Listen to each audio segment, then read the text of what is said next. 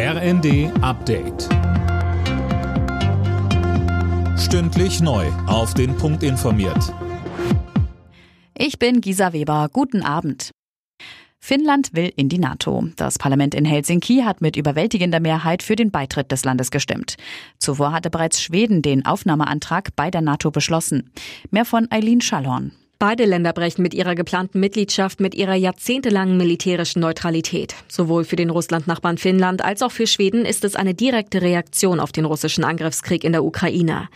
Die Türkei will das Vorhaben in der NATO blockieren. Deutschland macht sich dagegen für eine schnelle Aufnahme der Skandinavier stark.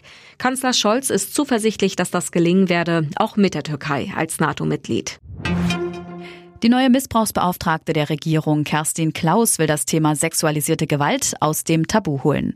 Ab Herbst startet dafür eine Aufklärungskampagne. Außerdem will sie sich dafür stark machen, dass Betroffene schneller Therapieplätze bekommen. Die Verteidigungsminister der EU-Staaten beraten aktuell über den Krieg in der Ukraine.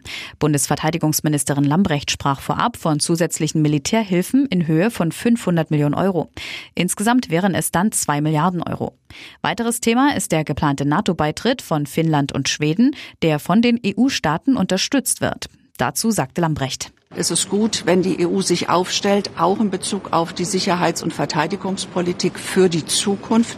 Da müssen wir noch besser aufgestellt sein. Die ersten Schritte sind da gemacht. Diese Aufgabe werden wir, darüber werden wir beraten und gute Entscheidungen treffen. An der Côte d'Azur wird am Abend das 75. Filmfestival von Cannes eröffnet. Nach einer Absage und einer Sommerausgabe wegen der Corona-Pandemie findet das Festival in diesem Jahr erstmals wieder im Mai und ohne Maskenpflicht statt. Und nach dem schwachen Saisonendspurt gehen die TSG Hoffenheim und Trainer Sebastian Hoeneß getrennte Wege. Entsprechende Berichte hat der Fußball-Bundesligist jetzt offiziell bestätigt. Es ist bereits der vierte Trainerwechsel in der Liga direkt nach dem Saisonende.